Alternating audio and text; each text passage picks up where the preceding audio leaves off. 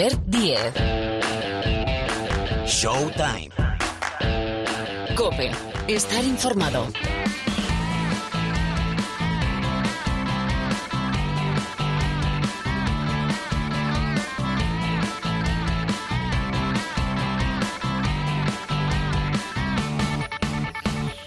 ¿Qué tal? ¿Cómo estáis? Bienvenidos una semana más. Arrancamos mes de diciembre a Showtime, el programa de baloncesto de la cadena Cope, una hora por delante para analizar, para que os informéis con la voz de los protagonistas de lo que pasa, bueno, no todo, ¿eh? seguro que se nos escapa algo en el planeta baloncesto. Enseguida, ya para empezar, bloque de información, situamos cómo está en la Liga Endesa, apunte con nombres propios de las competiciones europeas han pasado cosas chulísimas en la última jornada de la Euroliga. Eh, el CSK saltó y de qué manera el Palau. Shane Larkin firmó 49 puntos. Máximo anotador ahora mismo con ese récord histórico de anotación en la Euroliga. Bueno, no digo nada más. Enseguida Pilar Casado y nos ponemos al día de la Liga Endesa de competiciones europeas. Después tenemos protagonistas. Solo os digo que es un campeón del mundo aquí en Showtime y ya en la segunda parte del programa hay que hablar de Luka Doncic, vayan a ver jugar a Luka Doncic, de Antetokounmpo, tertulia NBA con Miguel Ángel Paniagua y con Rubén Parra. Actualizaremos cómo está la Liga Femenina Endesa ya con los primeros clasificados para la Copa de la Reina. Vaya, y más historias, que sí, que tenemos supermanager. Está dirigiendo la máquina, sí señor, dice asienta con la cabeza Mar Paires en la sala de máquinas del programa. Albert Díez al micrófono. Bienvenidos todos, bienvenidos todas.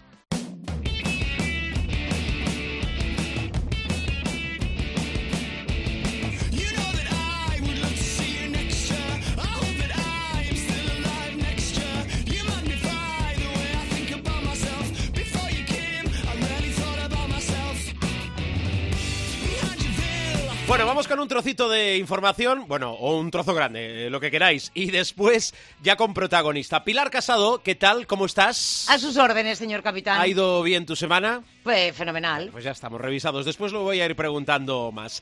Eh, vamos con el estado de la cuestión. La cuestión es la Liga Endesa, la Liga ACB. Nos acercamos peligrosamente a la Copa, pero es que venimos de una jornada, bueno, una jornada muy curiosa porque así con titulares eh, a grandes rasgos, jornada 11, solo victorias locales, ya no es líder en solitario el Real Madrid y bueno, venimos de hablar la semana pasada con protagonista del Juventud de Badalona, me apasiona lo de la Peña, ¿eh? Arrancó 0-4 siete victorias seguidas, Casado. Bueno, bueno, sí, sí. Y jugador de la semana, uno de los hombres de Carles nacional. Durán. Claro, Ahora claro, hablaremos claro. de Xavi López Arostegui, pero como dices, es una jornada absolutamente casera porque todos los partidos se saldaron con victoria local, nadie ganó a domicilio y recordemos que estamos a seis jornadas para el corte de la Copa. Y ahora mismo, lo digo para que después se queda abierto el libro de reclamaciones y quejas varias, evidentemente la situación puede cambiar y mucho en las seis jornadas que quedan, pero el equipo anfitrión, que no es otro que Unicaja, está ahora mismo fuera de los ocho primeros, es decir, las plazas de Copa se terminarían en el séptimo. Lo digo porque, como siempre, es un tema de controversia si en Madrid hay dos, si deja de haber dos, si en Málaga hay uno, si no hay anfitrión, etcétera, etcétera. Lo digo como aviso a navegantes. Bien. Pues es una, es una jornada en la que el Barça aprovechó el tropiezo del Real Madrid, una derrota clara de los de Pablo Lasso en Zaragoza. Lo aprovechó el Barça, digo, con una brillante victoria contra Iberostar Tenerife, 103-71, una exhibición colectiva con ocho jugadores en la decena de valoración para vestirse de colíder. Y digo de colíder, no es líder porque estas son las cuentas. El Real Madrid lleva anotados 940 puntos, 825 encajados, por tanto su diferencial más 115. El Barça ha anotado 1011 puntos, ha encajado 912, por tanto su diferencial es más 99. Situación caótica. Iba a decir yo que muy, muy, muy delicada la del Movistar Estudiantes, que tras la derrota en Sevilla ante el Betis es colista de la competición. Y para rachas mencionábamos las siete del Juventud. Pues ojo a Fuenlabrada, que lleva 10 partidos de liga seguidos y uno de Copa ante el Gran Canaria perdidos. Esto en términos globales significa 10 años sin ganar en la pista del Gran Canaria. Nombres propios de la jornada. El de Xavi López Arostegui. Hay que decir que hay varias exhibiciones en esta jornada 11 y menciono las de Kravitz, las de Manuel Cate, que acabaron ambos con 38 de valoración. Pero López Arostegui fue el jugador más valorado de entre todos los que consiguieron victoria, que sabéis es condición indispensable para optar a esta nominación. Y se dice pronto, pero ha habido que esperar 11 jornadas para que el reconocimiento de MVP de la jornada recaiga en un jugador nacional. Y hablo de él, de Xavi López Arostegui. El verdinegro jugó ante Bilbao su mejor partido en Liga Endesa. Destrozó su anterior tope, estaba en 18 contra Zaragoza la pasada temporada, para elevarlo hasta 25. Igualó su mejor marca en anotación, 18, que firmó hace semanas contra el Mombuso Obradoiro, con un 8 de 9 en tiros libres, 2 de 2 en tiros de 2 y 2 de 4 en triples. Hay que decir que Xavi redondeó su exhibición contra rebotes, dos defensivos y uno en ataque, dos asistencias, cuatro balones recuperados y cinco faltas recibidas. Y más allá de los números, presencia vital en el triunfo del Juventud, con un más 21 durante sus casi 26 minutos en pista y un menos 10 durante los 14 minutos y 18 segundos que estuvo en el banquillo. Hablemos de valoración. Un partidazo de otro que tampoco es muy habitual, que es Manuel Cate, el jugador del Baxi Manresa. Recordáis, eh, pertenecía a la cantera del Real Madrid. Bueno, pues el alapívot de Lucas Murcia deslumbró en los apenas 21 minutos que estuvo en pista. Anotó 27 puntos, 9 rebotes, una asistencia, un tapón y sacó 8 faltas personales. Hay que hablar de una valoración final de 38, lo que es su nuevo tope en la competición. Esa misma cifra consiguió el pívot del Mombuso Bradoiro de Jan Kravic. En este caso, al haber perdido los dos su partido, el empate se rompe por los minutos que permanecieron cada uno en la pista. En el caso del serbio, algo más de 33. En cuanto a puntos, eh, en una actuación tan completa como la que realizó Emmanuel Cat en el No Con Ghost, no podía faltar, evidentemente, la exhibición anotadora. El jugador rumano estuvo sublime de cara al aro porque hizo 9 de 10 en tiros de dos puntos, un 90%, que es una barbaridad, y 9 de 12 desde la línea de personal. En cuanto a rebotes, Kravich logró en la pista del Valencia números que no se veían desde hacía décadas. Emuló ni más ni menos que Arvidas Sabonis. Realizó su partido más completo en la Liga Andesa destacando especialmente en su actuación bajo tableros. El pívot del Mombuso Obradoiro acabó el choque con 15 capturas en su haber, nueve de ellas defensivas, seis más en ataque. Y otro nombre propio es el de las asistencias. Frente a Lucán Murcia, Dani Pérez pulverizó el récord de pases de canasta del Baxi Manresa, dando una exhibición que acabó con 16 asistencias en su haber, que sirvieron para generar 39 más para los suyos. El base del conjunto manresano estableció también su tope en la competición al superar las 12 que repartió la pasada temporada en la jornada 26 en un partido que enfrentó a su, eh, a su entonces equipo, que era el del Teco GBC, frente al Movistar Estudiantes. Y si le echamos un vistazo a la liga, vamos a ver que, por ejemplo, el líder en valoración de estas primeras 11 jornadas del curso 2019-2020 es Nicola Mirotic, 25,3. Segundo Shermadini, 23,1. El máximo anotador sigue siendo Kleven Prepelic, el esloveno del Juventud, 21,7 puntos por partido. El mejor reboteador es Alenomic, tiene de promedio 8,6. El mejor asistente sigue siendo un clásico y es el jugador del Gran Canaria, Omar Cook, con 7,1.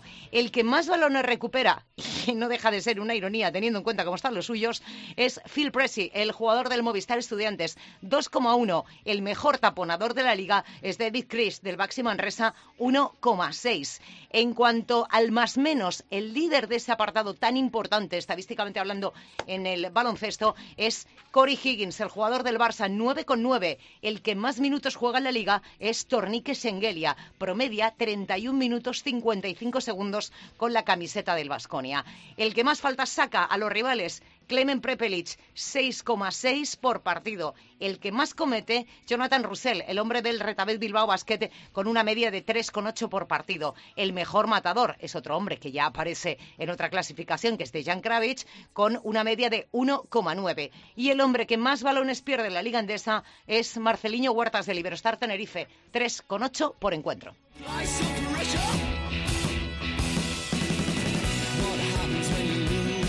Así está la Liga Endesa, jornada 11, la que hemos dejado atrás, por delante en un fin de semana, bueno, atípico por aquello de el viernes a las puertas del fin de semana y también el domingo festivos, de por sí el domingo ya lo es, jornada 12, cuatro partidos se van al sábado, Montaquit fue en Labrada, Valencia, para arrancar la jornada, cinco encuentros El domingo, eh, todos, a mí me apetecen mucho todos, pero vaya, destacados, si Pilar quiere añadir alguno, destacados de Showtime, por ejemplo, Unicaja Málaga, Herbalife Gran Canaria, Movistar Estudiantes, Casa de Monzaragoza, el Mata Gigantes, Casa de Monzaragoza y Vasconia, ¿cómo está el Vasconia también? Contra el Juventud. Además de un derby, tenemos un derby catalán, el Baxi Manresa Barcelona. Y vamos a hacer un apunte de cómo está la Euroliga antes para enlazar Liga Endesa y Euroliga. Os hablo de un jugador que lleva meses y meses de baja, es uno de los directores de juego del Barcelona, es Kevin Pangos, lesionado desde el 26 de septiembre, lesión en un pie del, eh, perdón, en un dedo del pie izquierdo. Eh, ha habido no un retroceso, sino un freno en, eh, esa evolución. va a seguir el mismo tratamiento después de consultar a diversos especialistas, pero no hay fecha para que pueda reaparecer. Venimos, por cierto, del menos 29 del Barcelona, un varapalo tremendo en la tercera derrota en Europa, ese menos 29 contra el CSK de Moscú en el Palau. Líder de la competición, Anadolu Efes, que está, está bonito para ponerse ese partido ante el Bayern con los 49 puntos casado. Vaya porro de partido hizo Shane Larkin. Vaya 49 puntos 10 triples incluidos. Bueno, es récord de triples en un partido de la Euroliga. Es además el récord de anotación en los casi 20 años que lleva ya de competición, los 49 puntos de Shane Larky. Fue un porro fantástico. Bueno, pues nada, el Anadolu Efes, subcampeón de Europa, está liderando en solitario la competición, nueve victorias. Eh, hablábamos mucho, esto es muy largo, hablábamos mucho de un Madrid irregular en Europa. Bueno, pues mira, Madrid ocho victorias, Barcelona ocho victorias. Seis seguidas, ¿eh? Casi nada, ¿eh? Quirolbet Basconia está acariciando la zona de playoff, está con cinco triunfos a uno del Himki, que es el que marca el corte, octavo con seis victorias, y el Valencia Basket está con cuatro triunfos. Jornada de la Euroliga, la que tenemos por delante, atención, más que interesante, 12, Real Madrid-Valencia, tenemos duelo de españoles, Himki-Barcelona. Yo, voy a ver al Valencia hasta en la sopa esta semana, ¿eh? sí, es verdad. Y también Basconia-Anadolu Efes. Eh, ¿Quieres decir algo más, querida Pilar? Eh, tengo curiosidad por saber, uno, eh, por ver al Valencia, eh, a ver si realmente hay doble cara entre una competición y la otra. Y sobre todo la factura, es verdad que juegan el jueves, pero entiendo que el Valencia ya no se va a ir eh, a casa porque vuelve a jugar el sábado a 20 kilómetros de Madrid, con lo cual, bueno, pues entiendo que se va a quedar aquí el equipo. tengo ganas de ver cómo reacciona el Palacio de los Deportes de la Comunidad de Madrid a esa crisis, yo diría, institucional y deportiva del Movistar Estudiantes porque evidentemente la derrota en Sevilla ha escocido muchísimo, muchísimo, muchísimo, muchísimo. Bueno, más que escocer es decepcionar, porque entienden que el equipo, eh, hombre, está justito, pero, en fin, eh, vamos, vamos a ver porque se ha metido en un grandísimo lío ya el Movistar Estudiantes, lo cual, bueno, no voy a decir que no sea habitual, pero evidentemente, bueno, pues lleva, lleva mucho tiempo, son 11 jornadas, pero las sensaciones que da es que, es que las va a pasar moradas eh, para intentar eh, salvar el pescuezo y salvar la permanencia, no, lo sé. Ya veremos a ver dónde, dónde acaba el tema. Sí, además una de las cunas del baloncesto, por aquello de, ser el baloncesto de formación, una de las cunas junto, por ejemplo, con el Juventud de esa, es una de las cosas, una de las cosas que la, afición tampoco entiende, eh, teniendo en cuenta la generación que tiene estudiantes que ronda el año 2000, 2001, 2002. Hay jugadores eh, con una grandísima proyección que entendía, hay una buena parte de la afición que entiende que esa generación ya debería de haber empezado a subir al primer equipo la pasada temporada y sigue estando pues unos cedidos aquí, otros jugando con el EVA, que yo entiendo que el salto es muy grande, pero yo creo que bueno, pues a grandes males, grandes remedios, ¿no? Bueno, vamos a ver. Por cierto, esta semana se cierra la primera vuelta de la Champions, la Liga de Campeones, la tercera competición europea en importancia. Y ya la semana que viene arranca la Eurocup con esas últimas jornadas de la fase de grupos para ver qué equipos pasan al top 16. Nos vamos a ir eh, hasta Las Palmas, pero, pero bueno, lo vamos a hacer de forma virtual, aunque nos gustaría mucho trasladarnos nada, ni que sean unas horas o unos días allí. Casado, Cuídate mucho. Voy a perpetrar el. Ya voy a dar un ¿Eh? titular. A ver. Voy a perpetrar el mayor de los atracos Adiós. navideños en la redacción de. Hombre, eso suena villancico. Y hasta aquí podemos leer. Adiós, Por cierto, diga. Tu jefe se queda, ¿eh? ¿Cuál de ellos? Adiós.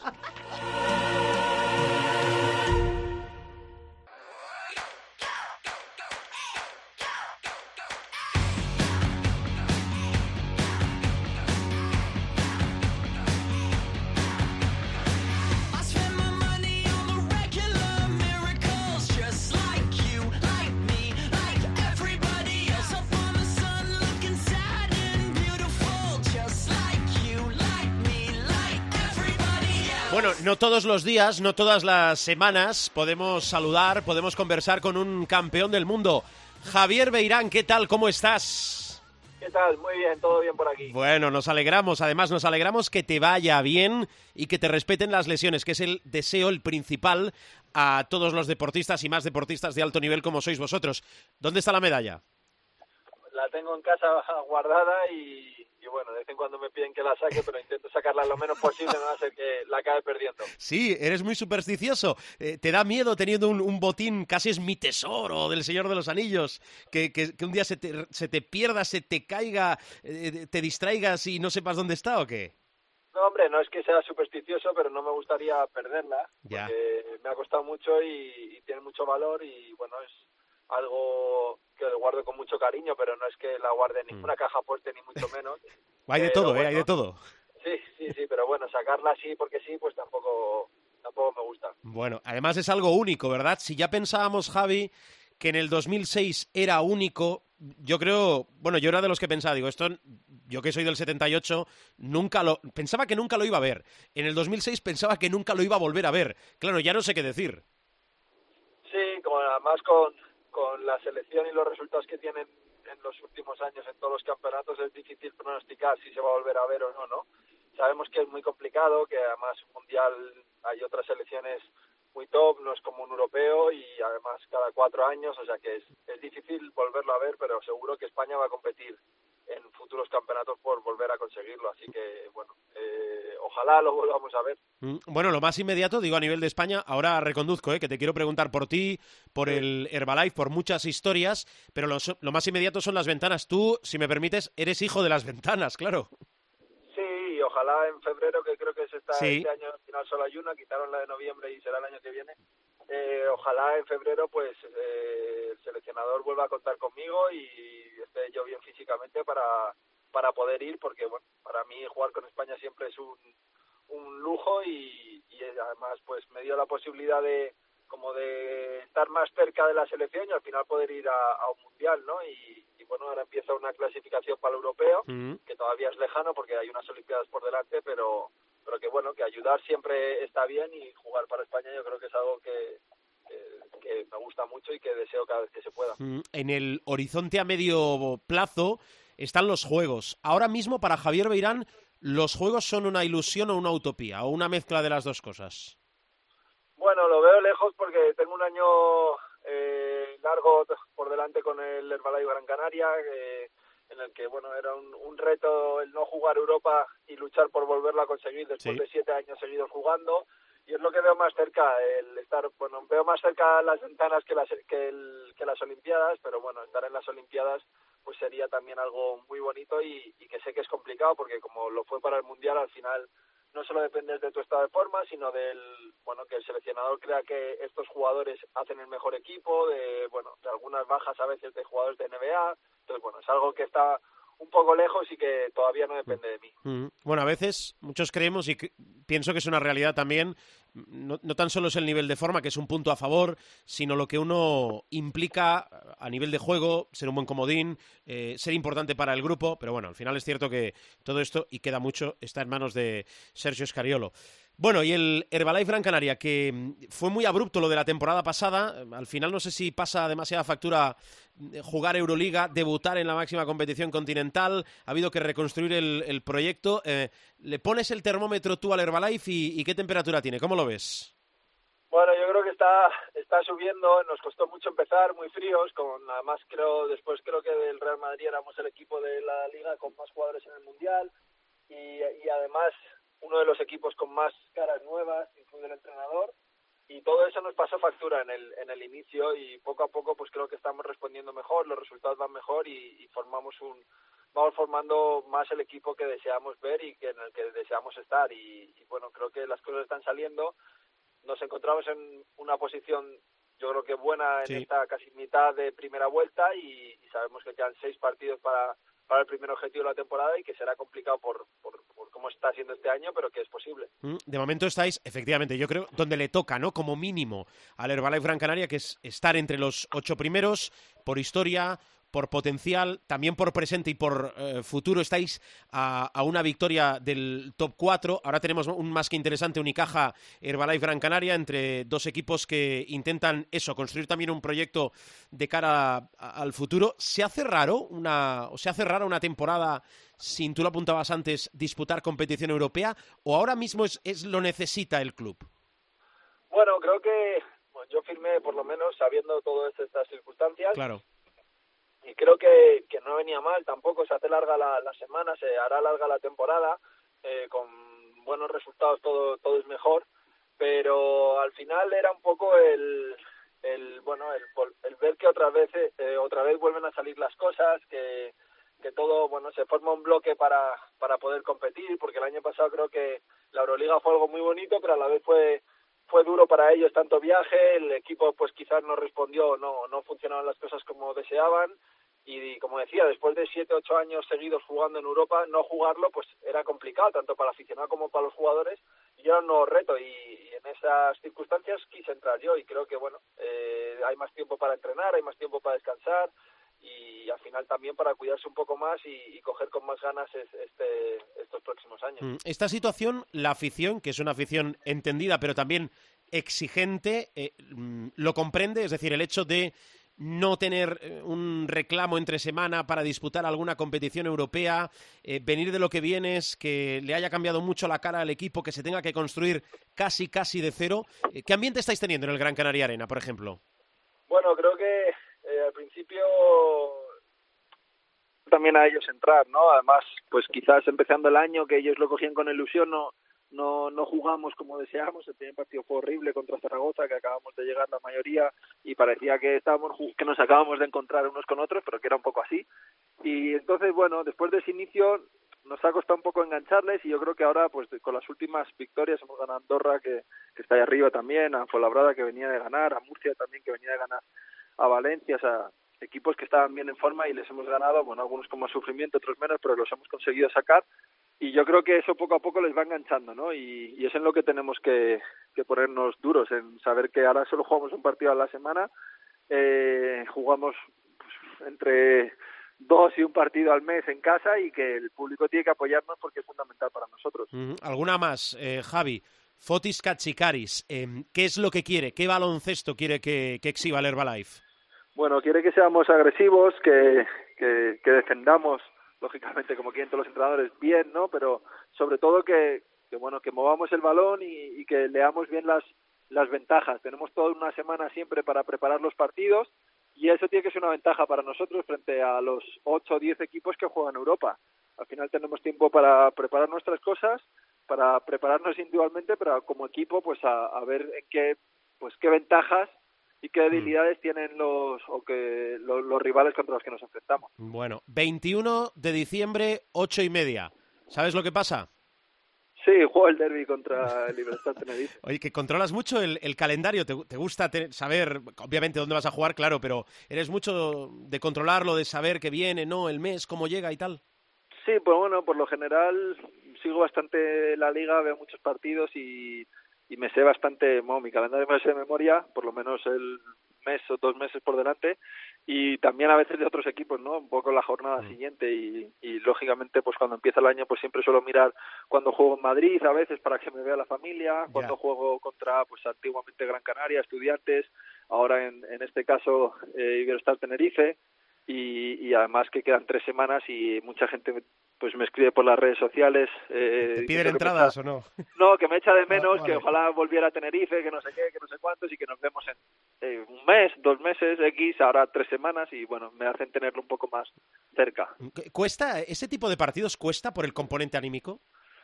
Sí, sí que cuesta. Yo por lo general he jugado bastante bien siempre en los, los derbis y eso que he estado, pues llevo 10 años aquí en, en, dos etapas eh, y claro que cuestan, pero al final intentas pues eh, dejar los sentimientos a un lado una vez empiece el partido, porque es verdad que lo serán y quizás este año sea el más complicado de todos, porque al final he estado cinco años seguidos en Tenerife y, y creo que han sido, no, los, no sé si los más importantes, pero sí, pues quizás los mejores años míos deportivamente, ¿no? Debuté con la selección, incluso fui al Mundial, siendo, bueno, eh, habiendo jugado la temporada con el Tenerife, eh, fui de los mejores a nivel de números de eh, aleros de la liga, ganamos la Champions, me lesioné, viví un año muy difícil y creo que todo eso pues hace que todavía sea más emotivo, ¿no? Y, será será complicado jugar, mucha gente además pues no entendió que me fuera y, sigue pues escribiéndome y, y teniendo muestras de cariño y todo eso hará que sea complicado, pero una vez empiece el partido intentaré olvidar todo eso y hacer todo lo posible para que mi equipo gane, ¿no? Lógicamente al acabar otra vez volverán esos sentimientos,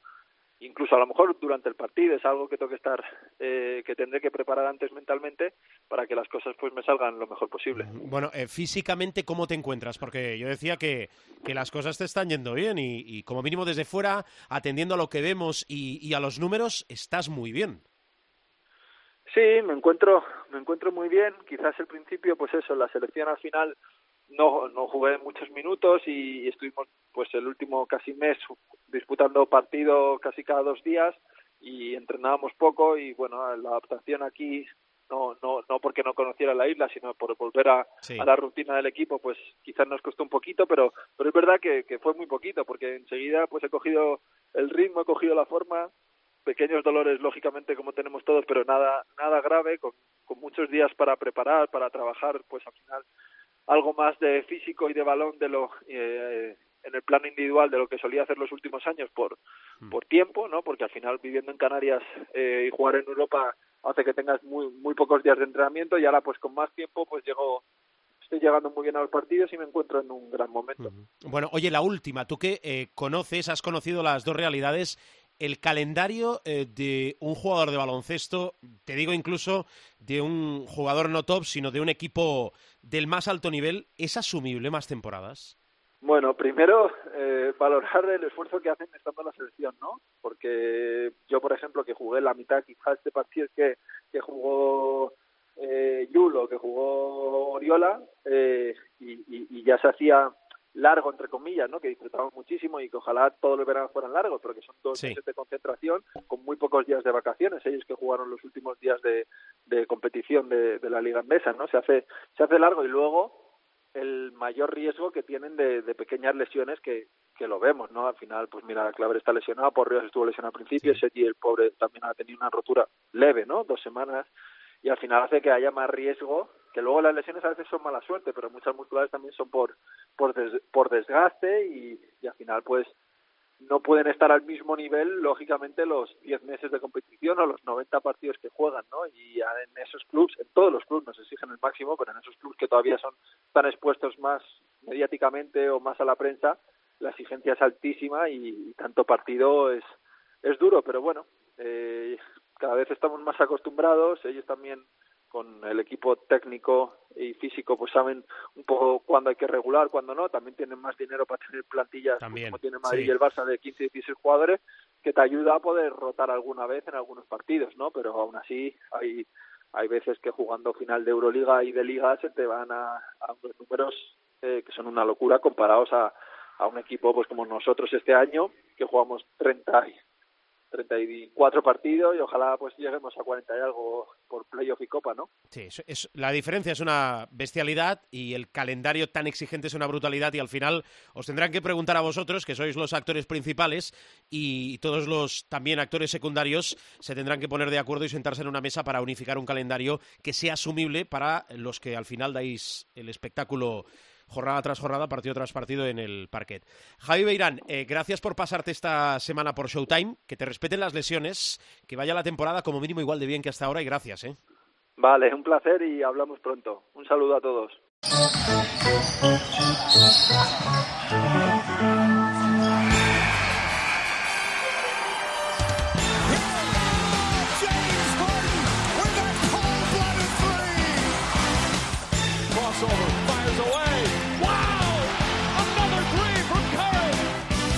The Atlanta Hawks select Luka Doncic. That's good. At the buzzer, Kobe Bryant nails the three-pointer. Es tiempo de tertulia en Showtime, o lo que es lo mismo, es tiempo de NBA con la dupla. A veces, a veces hacemos un tridente, pero normalmente es una dupla. Con nuestro profesor o my teacher, Miguel Ángel Paniagua. Hola, Pani. Muy buenas. ¿Qué tal tu semana? Hace tiempo que no lo preguntaba yo esto. Bien, bien. ¿Y la tuya? También. No está, no, está, no ha ido nada mal para arrancar este mes de diciembre. Muy bien. Ya revisados. ¿Cómo está el señor Gil, por cierto, que veo al español ahí. Sí, está el tema un poquito delicado del Sí, español ¿verdad? de fútbol. Sí, está delicado. ¿Tienes- Bueno, dele, dele mucho ánimo. Bien, hombre, a, a ver si en este tiempo de radio se puede acercar eh, por aquí. Muy bien. Rubén Parra, ¿cómo estás? A las buenas. A las buenas y a las malas, ¿no? Sí, a todas. A todas. Bueno, oye, eh, quiero arrancar que creo que encima de la mesa hemos puesto poco esta temporada, y eso debe ser error mío, claro, a, Milwaukee y, y a Anteto. Eh, los Bucks son la mejor racha de la NBA. Son 12 victorias seguidas, son 18 en total. Eh, yo creo que Anteto está mejor que la temporada pasada, 30 puntos, 15 rebotes, 6 asistencias de media, tira más de 20 tiros por partido. Eh, ¿Está mejor que la temporada pasada o, o son sensaciones mías, profe? Está mejor, pero está mejor en la medida en que, hombre, el equipo le ayuda, Mm. pero para mí sigue existiendo esa duda eh, clara de hasta qué punto le ayudan a... Estamos hablando ya de un equipo que ha superado la barrera de ser un mero aspirante al playoff y estoy hablando en términos ya de aspirar al campeonato. Entonces, para, para eso, que es una, yo, yo lo llamo siempre una escalera invisible, que hay que subir, Sí. eh, el equipo necesita ser muy compacto, es decir, necesita, por muy estrella que seas, necesitas ayuda y siempre referencio lo mismo, ¿no? Es ah, Michael Jordan hasta que llegó una buena compañía en forma de Scottie Pippen y luego todo lo demás, no campeonó, es decir, no salió campeón eh, con sus ah, Chicago Bulls. En la medida en que Giannis es un jugador estratosférico, perfecto. ¿Está haciendo mejor temporada, me preguntas? Sin duda. La duda razonable que tengo, y fíjate que yo puse a Milwaukee y, y sigo poniéndolo, ya sabes Sí, que sí. no cambio de caballo, a Milwaukee de finalista es si tendrán la estamina, la, la energía suficiente y el talento suficiente colectivo Claro. Para aspirar a lo que ya tienen que aspirar, que es ah, legítimamente aspirantes al anillo. Eh, eh, mira, me has leído el pensamiento, es lo que le iba a preguntar a, Parra, que diga lo que quiera también de, de Anteto. Eh, para mí sí, está mucho mejor que la temporada pasada, clarísimo aspirante nuevamente al, al MVP. Se estrellaron en los playoffs, queda mucha temporada. ¿Cómo ves a Milwaukee, Parruno? Pues yo creo que es el equipo que menos ha decepcionado o que menos ha sorprendido o que se atiene más a lo que esperábamos de, de ellos. Por ejemplo, si te vas a la otra conferencia, los Lakers están mucho mejor de lo que cualquiera pudiera esperar. Los Raptors, a los Raptors, eh, en mogollón de casas de apuestas no les daban ni en playoffs y están segundos del este. O sea, respeto a los campeones, que lo decimos siempre, que a los campeones hay que respetarlos. Eh, luego me está sorprendiendo mucho la temporada de Miami. Y a mí de Milwaukee la única duda que me queda, eh, Filadelfia, por ejemplo, que yo le tenía, le, le di como ganador de la NBA a Filadelfia, fíjate, por no decir los Clippers que habían dicho el- eh, cuando preguntaron el profe eh, Senabre y no sé quién más No, el estaba. profe, el profe dijo Houston. Ah, Tú dijiste Houston, bueno. Sí, sí, los demás, ah, Clippers, tú y- dijiste y los demás. Clippers. Y yo dije Filadelfia por no, por no decir lo mismo. Filadelfia no Eh, está mal, eh, sobre todo está muy bien en casa. Pero sí, pero es súper irregular. Eh, y si ves los partidos, eh, hay partidos en los que se van 15 abajo y luego tienen que remontar, están súper raros. Y a mí hay un equipo que me está llamando mucho la atención, que son los Celtics. Eh, los Celtics están jugando sin Hayward, que está a un nivel de la leche. Cuando vuelva Hayward, eh, se recupere de la muñeca y vuelva, los Celtics, ojito con los Celtics, que la temporada de Kemba eh, es para verla también. O sea, está a un nivel Kemba Walker espectacular. Pero sí, Milwaukee tiene que estar ahí peleando eh, y tiene razón el profe. O sea, tiene que subir la escalera esta invisible, que yo sigo pensando que le faltan peldaños. A mí es que el oeste se me, se, se me sigue haciendo súper empinado subir la del oeste. Mm, Bueno, vamos a ver, eh, eh, hilando temas, que reitero siempre, soy muy fan, hablaba Parrita de los Raptors de Toronto, bueno, entrenadores del mes, del mes eh, Nick Nurse en Toronto y Frank Vogel en los Lakers. Ahora vamos a hablar eh, también de los Lakers. Antes, también hay que apuntar en, en el debe, en el lado negativo, si miramos la parte alta de la clasificación, miremos la parte baja, eh, lo de Nueva York. Yo lo de Nueva York, eh, y te voy a preguntar, profe, después de, dar un dato, a ver qué solución tiene. No esta temporada. No sé si eh, los Knicks son los viejos Lakers por aquello de mm, la travesía por el desierto. Bueno, peor racha de la NBA, siete derrotas seguidas. Son, atención, solo 21 triunfos en los últimos 103 partidos. ¿Qué solución hay en una de las franquicias históricas y que más gente atrae, más aficionados tiene de la NBA como Nueva York, profe? Bueno, ya lo he comentado, ya lo hemos comentado varias veces, ¿no? Y, y no me canso de repetirlo. Mm, Cuando tienes un problema tan endémico como este, se ha visto en los Lakers, por poner un ejemplo que tú acabas de citar, ¿no? Cuando hay una mala gestión por parte, gestión de los de la chaqueta y la corbata por Sí. parte de, de la gerencia, eso influye, quieras que no, ¿no? Pero los Lakers rectifican porque, bueno, hacen cambios, se pone Ginny Bass, se va el, el hermano drogadicto borracho que mandaba allí, y entonces, claro, hay un cambio radical, la gente, en lugar de huir de Los Ángeles Lakers, acepta eh, por lo menos escuchar las ofertas de Los Ángeles Lakers, pero en los Knicks ah, no hay manera. En los Knicks, James Dolan es para mí el, el culpable, el gran culpable, porque no lleva una dirección concreta. Es decir, es un tipo que a mí me parece, pues, ¿no? el típico hijo de papá, que tiene una gran afición al rock and roll, tiene un grupo musical, hereda de su padre mucho dinero, hereda también los equipos, tanto los Rangers de hockey sobre hielo como los Knicks de Nueva York, y en los Knicks pues se ha dedicado a, a dar bandazos y a no tener claro por dónde, por dónde van. Ahora mismo David Fisdale, el entrenador, está tremendamente amenazado y es muy probable que no, que no llegue a Navidades, si sigue la rata, ¿no? Pero es un problema de, de gerencia. En ese sentido, la luz al final del túnel que ellos contemplan es la posibilidad de fichar a Masai Ujiri, que es el grandísimo general manager que tienen el constructor de los Toronto Raptors. Y mm, en ese sentido, esa es una sería una buena decisión. El problema es que Ujiri no va a querer ir a los Knicks porque los Knicks son, eh, o sea, es como si te dan a ti la el mando o si nos dan a cualquiera de nosotros, siempre lo es un ejemplo que pongo muy a menudo, ¿no? A mis alumnos. Es como si nos dan el mando del Titanic una vez que ha que ha chocado con el con el iceberg, ¿no? Eh, la única posibilidad que hay ahí es hundirse desde el punto de vista de ingenieros y desde el punto de vista mecánico. Los Knicks son una franquicia horrible. Eh, James Dolan ha tenido super ofertas para de compra porque los Knicks son la franquicia más atractiva que hay en la NBA al nivel de los Lakers, vamos. Eso lo hemos tenido siempre muy claro y en todas las cifras de mercado cuando analizas la NBA los Knicks salen los primeros, incluso por delante de los Lakers. Tienen un potencial extraordinario, están en la línea de cuatro 4.000, 4.500 millones eh, de dólares de, de valor, ¿no? Y me consta que Dolan ha tenido ofertas, pero es como el parro del hortelano, ni come ni deja comer.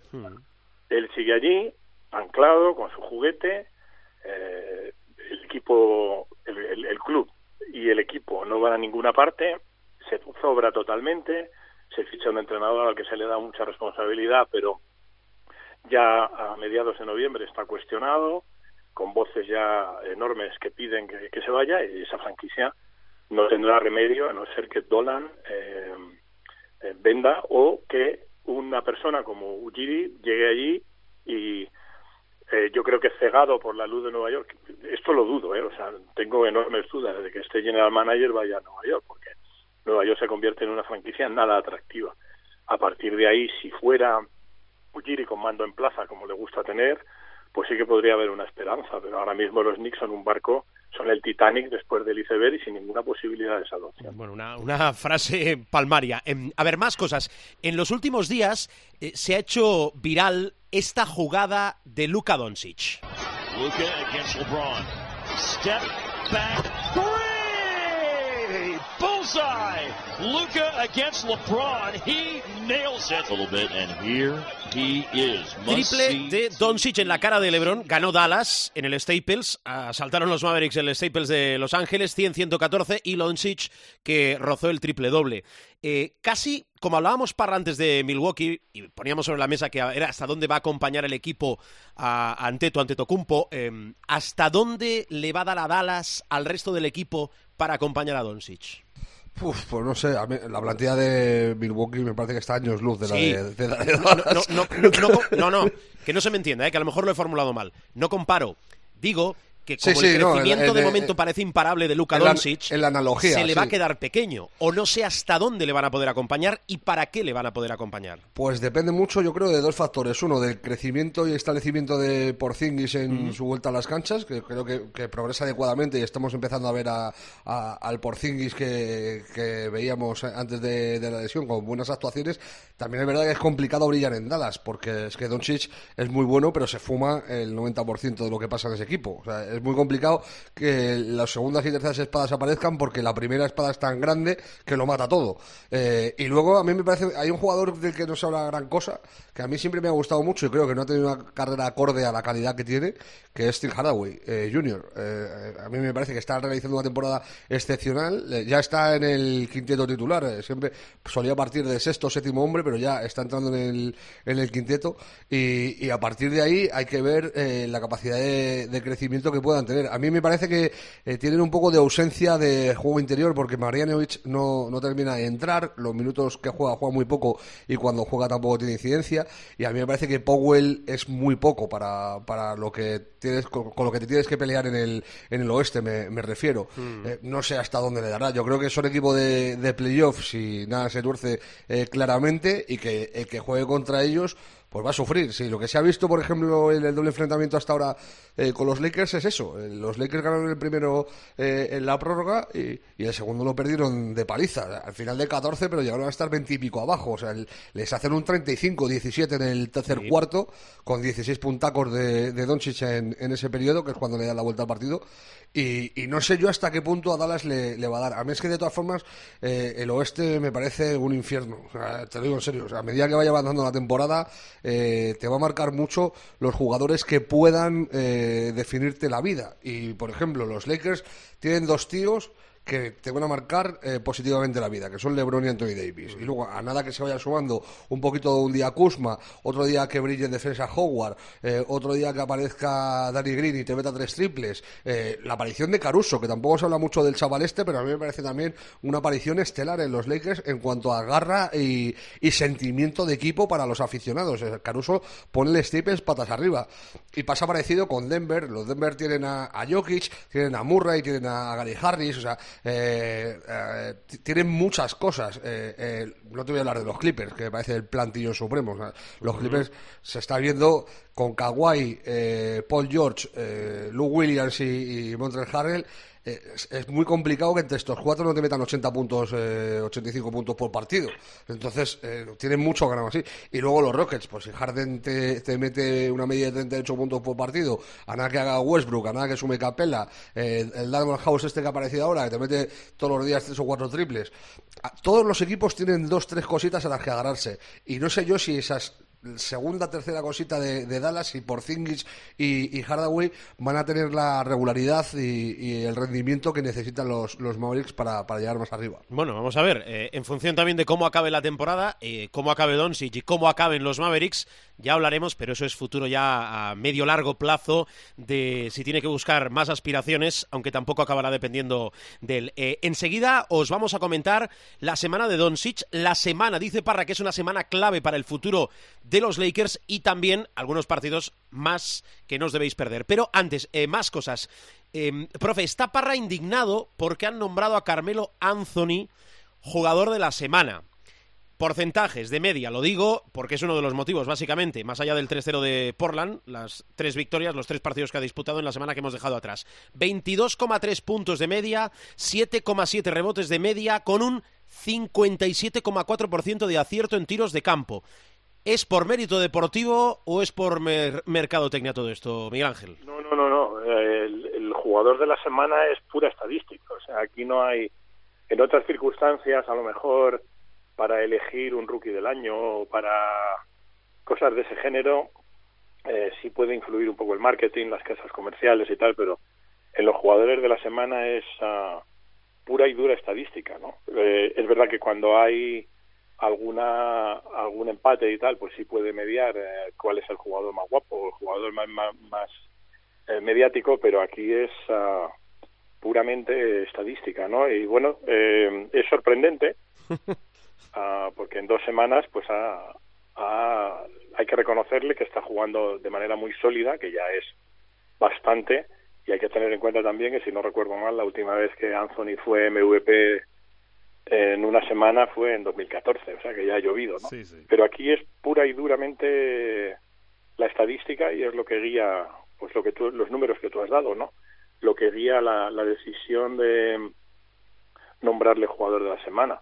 Eh, bueno, pues eh, perfecto, pues mucho más justificado está lo de Yanis, obviamente, ¿no? Que eh, tiene unos porcentajes abrumadores cercanos a los 35 puntos y más de 11 rebotes en, en la semana, pero en esa semana Carmelo es Carmelo. Y entonces bueno pues uh, no hay no hay más que hablar. Dice Parra que le salen ¿cuántos te salen eh, antes que Carmelo para jugador de la semana Parruno? seguro Harden, Doncic, LeBron y Davis, seguro. Y si te pones a pensar y a mirar estadísticas más a fondo, te sale alguno más eh, tranquilamente. O que para ti lo han inflado, ¿no? No, no, no, no, es que lo hayan inflado. Es una cuestión de que el premio de jugador de la semana no lo vota nadie, lo elige la oficina de la NBA.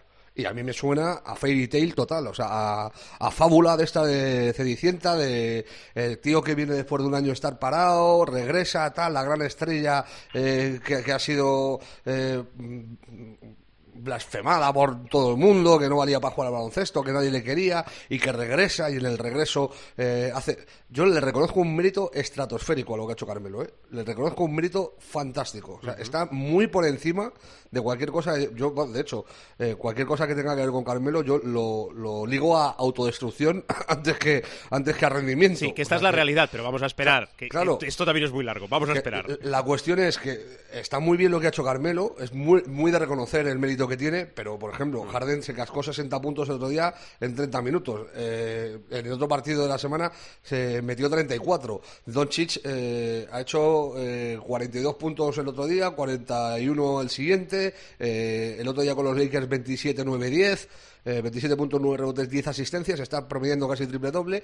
Y luego LeBron, para mí, está siendo el MVP de la temporada, por mm, ya no tanto por los números que también, eh, sino por lo que está significando para los Lakers. Está jugando de base y está repartiendo 11 eh, asistencias por partido, o sea, metiendo 20, 25, 26 puntos por, encuentro. Eh, no sé, a mí me, parece una sobrada de la NBA de mil pares de narices. O sea, no puede ser que, que Carmelo, por mucho, yo, o sea, el único, el único mm, pelillo al que te puedes agarrar de, esto para que le hayan elegido eh, jugador de la semana es el porcentaje de tiro. El 57%, que, es, que la verdad es que es una barbaridad.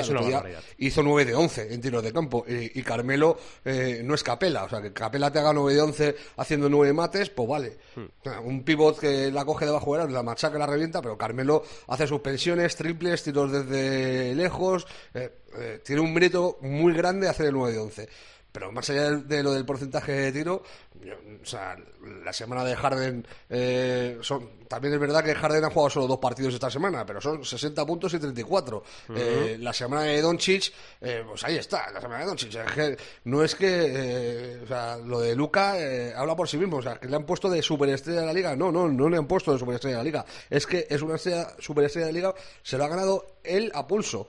Y, y luego el rendimiento de LeBron y de Anthony Davis con, con los Lakers. A mí me parece, ya te digo, que es una sobrada de la NBA que tiene más que ver con eso, con, eh, por así decirlo, con la forma de, escribir, de, la narrativa NBA, que, con el mérito real eh, en comparativa con el resto de jugadores. ¿Veis cómo está indignado? Parra, eh, Parra vamos a hacerlo muy rápido, que quiero acabar con, con una pregunta en una semana también especial para el mundo del baloncesto para, para Miguel Ángel. calendario de Doncic, a ver, calendario de Doncic en la semana del programa. Pues mira, en la noche del martes al miércoles visita Nueva Orleans, luego juega al día siguiente en casa contra Minnesota. Tiene dos back-to-back esta semana. Luego descansan hasta el sábado, eh, que juegan contra Nueva Orleans, contra los Pelicans otra vez, pero esta vez en casa. Y el domingo lo cierran eh, jugando contra, contra Sacramento. A mí me parece el calendario bueno. Y luego, sobre todo, los dos partidos de Nola van a estar chulos, porque los partidos contra Nueva Orleans eh, siempre molan. hay que destacar eh, a Holiday, que está haciendo también un temporadón de, tres pares de narices en, eh, los Pelicans. Bueno, y eh, me decías, fuera de micrófono, yo antes lo destacaba, que esta para ti es una semana clave de la temporada para los Lakers, para tus Lakers. Sí, porque llevan un récord fenómeno, pero estuve mirando y realmente el único partido chungo que han jugado fuera de casa lo jugaron en casa. jugaron en Staples como visitantes contra los Clippers y lo perdieron.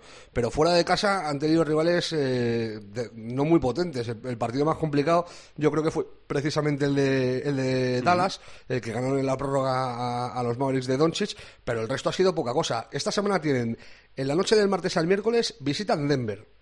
Back to back, vuelven a jugar el miércoles, visitan Utah. Y el viernes en Portland.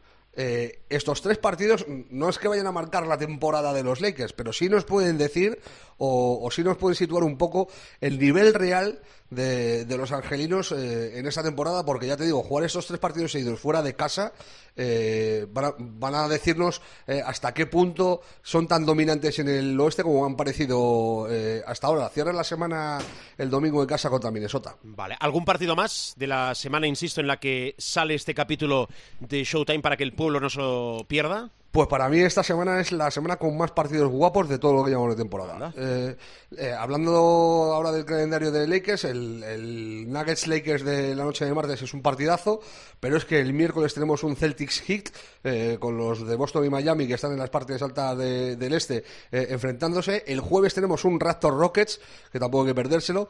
El viernes, ojito al doble enfrentamiento, visita de los Nuggets a los Celtics y después de los Clippers a Milwaukee, que para mí este es el partido de la semana, sin ninguna duda. Y el domingo hay un Sixers Raptors, eh, la reedición del de, duelo del año pasado, esta vez sin, sin Kawhi, que veremos eh, en casa de Filadelfia. Veremos a ver eh, los campeones cómo, cómo responden. Me parece semana de partidazos. Pues está muy chula. todo apuntado, yo ya me he hecho mi folio, todo apuntado. Y si no, lo vamos recordando también en las redes sociales del programa. Esta semana se cumplen, desgraciadamente, 30 años de esto. A primeras horas de esta tarde ha fallecido en accidente de tráfico en la M30 de Madrid el jugador de baloncesto Fernando Martín. El jugador del Real Madrid de 27 años y más de dos metros de estatura consiguió casi mil puntos jugando con la selección nacional y fue también el único español en jugar en la Liga Norteamericana, la prestigiosa NBA. 30 años, 3 de diciembre de 1989, eh, desgraciadamente de la muerte de uno de los grandes del deporte, uno de los grandes del baloncesto, pionero como fue Fernando Martín. Profe, sin hacer baloncesto ficción, eh, ¿qué hubiese hecho Fernando Martín, por ejemplo, ahora en la NBA? Ya no te digo en el Real Madrid ni en Europa, en la NBA actual. Bueno, eh, siempre digo que cada jugador tiene su tiempo y cada tiempo tiene su jugador, ¿no? Pero supongo que primero de todo mm, hubiera tenido un acceso mucho más fácil a la NBA de lo que tuvo en 1986, porque en 1986 el escenario eran 23 equipos, 12 jugadores, punto. Ahora hay 30 equipos, 15 jugadores, más los satélites de la, de la Liga de Desarrollo. Por lo tanto, en lo que concierne a la entrada en la Liga, lo hubiera tenido infinitamente más fácil. Y a partir de ahí, eh, bueno, sus ah, habilidades eh, que eran muchas suplían sus carencias que no eran pocas. Vis a vis la NBA, ¿eh? no hablo de baloncesto europeo, donde era un jugador dominante. Eh, probablemente en el baloncesto actual pues tendría su nicho como un jugador eh, de rol, probablemente más orientado a la defensa, pero ya digo, es complicado, ¿no? Lo que sí tengo clarísimo, porque eso es muy obvio, ¿no? Y no es más que hacer una operación matemática, es que en la NBA de 2019-2020 hubiera tenido un acceso a la liga mucho más fácil del que tuvo. Es decir, en 1986 eso fue conquistar el K2 prácticamente en camiseta y pantalón corto y, y ahora pues con tantos equipos y tantas posibilidades, 15 jugadores por plantilla, pues ese Fernando Martín con esas habilidades limitadas para el juego de la NBA, no lo olvidemos, pero suficientes para jugar, eh, bueno, pues una serie de minutos como role player, ¿no? Muy bien. Eh, pues nada, vamos a cerrar. Eh, fue su representante, quiero recordarlo, Miguel Ángel Paniagua de Fernando Martín. Yo creo que siempre hay que recordar a la gente que ha hecho grande, en este caso, el, deporte del baloncesto. Hay que honrar a los nuestros, que allí en Estados Unidos lo saben hacer muy bien. Sí, sí, sí. Y en Estados Unidos, además, a efectos de NBA, pues fue un pionero. ¿no? En 1986 lo que él consiguió fue una auténtica epopeya. Luego ya las circunstancias fueron las que fueron, pero también hay que tener en consideración que en 1986 eh, la NBA no miraba a Europa y Europa prácticamente ni miraba a la NBA. A mí me comentaba Ito una vez que él no veía NBA porque consideraba que era un cachondeo, que no se defendía y que el juego no tenía nada que ver y tal. Luego ya, digamos que se convirtió en el camino a Damasco, ¿no? Pero Sí. eh, esa era un poco la percepción y de hecho eh, había solo dos equipos con ojeadores europeos y casualmente yo fui ojeador de los dos, Phoenix y Portland, no había más equipos.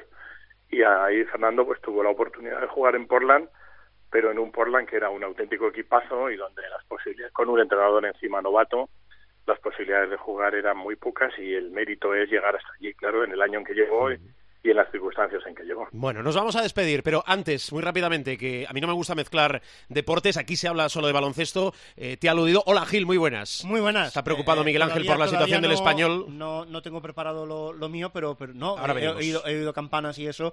eh, eh, bueno, eh, no, mira, Con un gracias ya está, ¿eh? no, el profe tiene, el profe tiene una cualidad. Sí. Y es que desde la distancia es de las personas que mejor me lee y mejor me interpreta. Yo para él soy un tío absolutamente transparente y lo sería aunque estuviera a 4.000 kilómetros de distancia. Muy bien. Con eso está dicho todo. Un buen masaje. Gracias, profe. Eh, gracias, eh, Gil. Ahora vuelvo contigo. Eh, Miguel Ángel, feliz semana, ¿eh? igualmente Cuídate.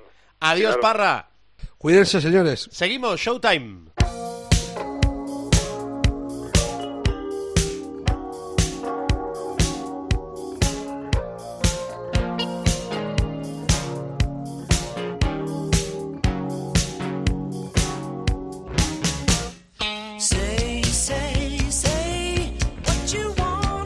Es lo mismo, di, di, di. Bueno, José Luis Gil. Bueno, ¿cómo estás? Di, di, di. Es lo que decía la ¿A qué canción. me Sí, sí. O cuenta, cuenta, cuenta. Exacto, venimos a hablar de la Liga Endesa Femenina, de la máxima Du, categoría du, du, del da, baloncesto da, femenino y aquí español. el director de Showtime hace el di, di, di. Bueno, cuidado no que, atención, hay noticia, porque hemos completado ya las 10 noticia, primeras jornadas de la competición Sí, y señor. ya tenemos Tres. los primeros clasificados para la Copa de la Reina. Que son los que tienen 9 y 8 victorias, como son Spar City Leaf Girona, Perfumerías Avenida y Lointec Guernica Vizcaya. Por aquí- las matemáticas no engañan, recordemos, corte al final de la primera vuelta, son Bien. 14 equipos, 13 partidos, ya llevamos 10, pues ya estamos en ese punto donde ah, no es posible que el noveno clasificado, que tiene 4 victorias, atrape a, a los que tienen 8 y ni muchísimo menos a los que tienen Bien. 9. Es una simple cuestión matemática. No bueno, ¿qué tiene- nos deja la jornada? A ver, a no ver, a ver. tiene más. Pues mira, nos deja victoria de los cinco primeros clasificados y derrota del sexto, Cadilaseu, y del séptimo, Araski. Nos deja eh, síntomas de recuperación en Perfumerías Avenida, que se impuso 5-7-6-6 en la pista de Campus Promete, en uno de aquellos partidos en los que ganas por asfixia. ¿eh? Vas progresando, vas evolucionando en tu juego, pero al final, eh, en el último cuarto, el rival llega un poquito ya con el gancho y con la reserva. Tú acabas imponiendo Tuley y con 22 de valoración de Hoff, Perfumerías Avenida se lleva la victoria. Nos deja la novena derrota consecutiva de Quesos el Pastor, 9-4-9-8 frente a Ciudad de La Laguna. Nos deja que eh, aquí eh, no te puedes despistar ni un segundo. Hablamos del Spar City Telephony Girona 52, Manfilter Zaragoza 40. Marcador al descanso, 23-29. Claro, Spar City Leaf venía un poquito crecidito de haber ganado al Dinamo Kursk en competición europea Sí. y cuando se vio en el descanso con 23-29 se dio cuenta de que tenía que meter una marcha más. Metió una marcha más, 29-11 saliendo del descanso, marcador final 52 a 40. Nos deja también que eh, Embutidos Pajariel Benvibre dio guerra hasta el final, ¿eh? en la pista del Valencia Basket. Al final se impuso la lógica, pero solo por tres puntos. Valencia 56, Benvibre 53. Araski 40, Guernica Vizcaya 59. Marcador al descanso 18-36, con lo cual la segunda parte pues prácticamente eh, fue un añadido. ¿eh? Eh, Noticia positiva, el retorno a las pistas después de su lesión de Gaby Ocete. Y, oye, mm, el un marcador que llama la, la atención. Durán Maquinaria Ensino 100, Nissan Alcáceres Extremadura 52 por la diferencia y por el hecho de, de- de, mm, llegar a esos 100 puntos. ¿eh?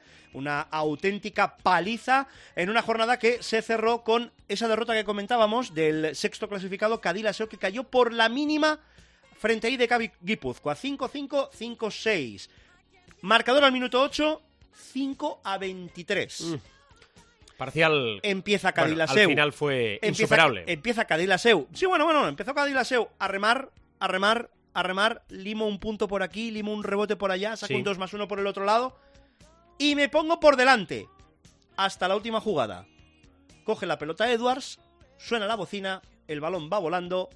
Canasta de 3, victoria de Guipúzcoa, 5-5-5-6. ¿eh? Todo eso para dejarnos una clasificación sin mayores eh, novedades. Girona 9 victorias, con 8 Perfumerías y Vizcaya, con 7 el Valencia y Tenerife, 6 para Cadilaseu, 5 para Araski, con 4 victorias. Durán Maquinaria Ensino y Extremadura, 3 para Guipúzcoa, Casablanca y Campus Promete, con 2 Embutidos Pajaril Benvibre, con una victoria cierra Quesos El Pastor. MVP de la jornada, Queen Dornstauder, de Quesos El Pastor. ¿eh? 39 de valoración, 22 puntos, 14 rebotes, 4 asistencias, 6 faltas recibidas, 4 tapones. Oye, nada más que le faltó a la, mu- a la muchacha abrir y Sí. cerrar la, la pista. ¿eh? Completan el 5 ideal de la jornada, Roselis Silva, de Campus Prometi, Calis Lloyd, de Ensino, Brittany McPhee, de Quesos El Pastor, y Bea Sánchez, de Durán Maquinaria Ensino. Próxima jornada, 7 y 8 de diciembre, Guipúzcoa Perfumerías Avenida, Vizcaya Campus Promete, Extremadura Araski, Manfilter Casablanca, Durán Maquinaria Ensino, Tenerife Sparsity Girona, Benvibre Quesos El Pastor y Cadilaseu Valencia Basket, sexto contra cuarto. Es uno de los grandes partidos que nos sirve la jornada número 11 de la Liga Femenina Endesa. Ahora, aquí en Showtime, Supermanager.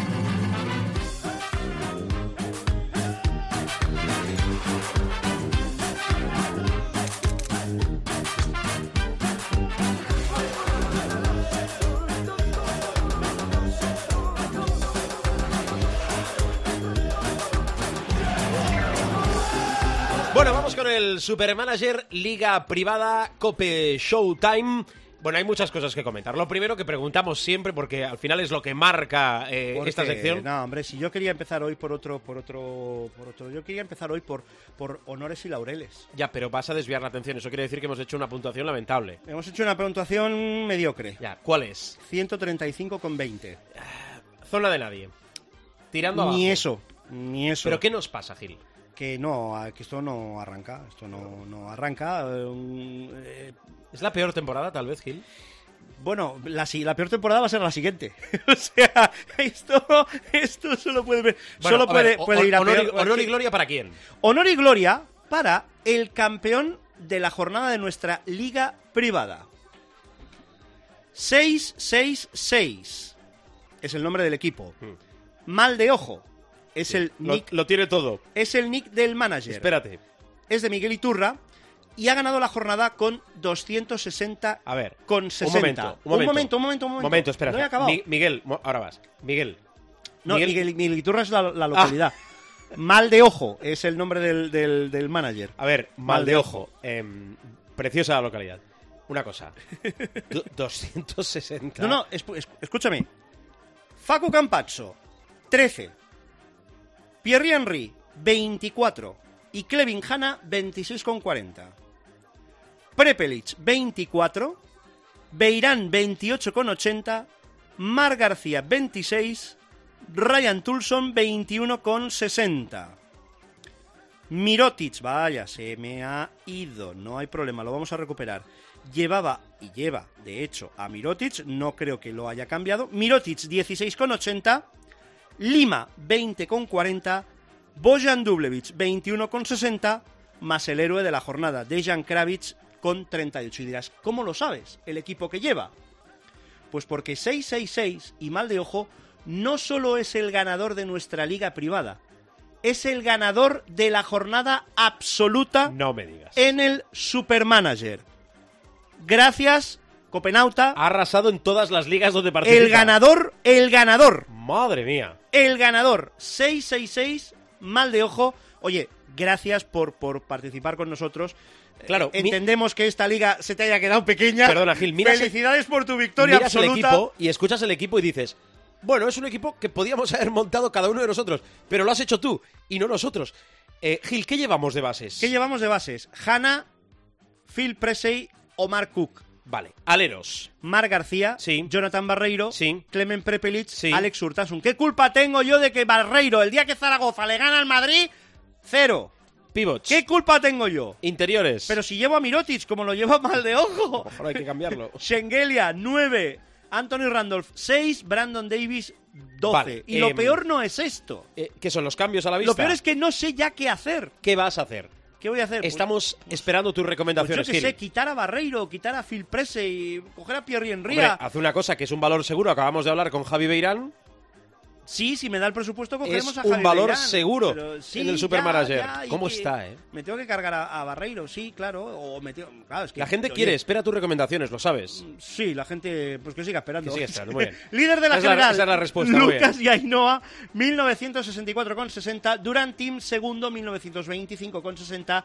Tercero, Team Privates con 1900,60. Es que no sé qué hacer. Es que no sé qué hacer. no vale, vamos a hacer una cosa. tecla Vamos a hacer una cosa. Piénsatelo y a partir del jueves publicaremos tus consejos en arroba cope showtime. ¿Te parece? Vale, me parece. Eh, puede Los ser- consejos a partir de esta semana. Puede ser a pastilla- partir de esta semana, los azul, consejos de José Luis Gil. Pastilla Todos roja. los jueves en, En nuestra pantallas. cuenta de Twitter. ¿Perfecto? En, en Bien. sus, todos los jueves. Vete en pensando, nos vamos. Adiós.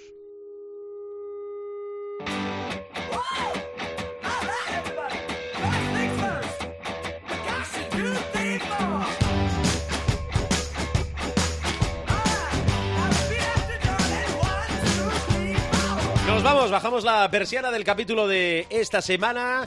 El primero del mes de diciembre nos espera un diciembre apasionante. Ya os digo que, eso sí, la última semana, la que enlaza el final del mes de diciembre con el inicio del nuevo año, esa nos vais a permitir que nos la tomemos de asueto y de descanso. Pero eh, todas las semanas, sí, se acercan esas fechas tan señaladas. Sí. Tan entrañables. Efectivamente. Sí, sí, sí. sí. Bueno, que salimos el martes. Que gracias por escucharnos. Que Un gracias abrazo por para descargarnos. Sí. Un abrazo para Jacobo. Jacobo ya sabe quién es Jacobo, no hay que dar más pistas. Un abrazo para Jacobo. Sí, ¿no? ¿San? San Jacobos. Oye, qué buenos están los San Jacobos. Eh, arroba Cope Showtime, facebook.com barra Showtime Cope y en los principales kioscos de descarga. Aunque También. yo os digo una cosa, ¿eh? Cope.es. Cope.es. Cope.es. Eh, Cope.es. Download, vi- vienen, descarga. vienen news. A, a bajárselo. Vienen news. Y el jueves los consejos. Vienen news. Solo digo eso. Good news, bad news. Siempre good news. Siempre good news. Para bad news ya tenemos algunos. No te preocupes. ¿Perdón? Gracias, eh. La semana que viene más. Es un auténtico placer compartir No me he con vosotros aludido, ¿eh? el mejor baloncesto. Adiós, adiós, adiós, adiós, adiós.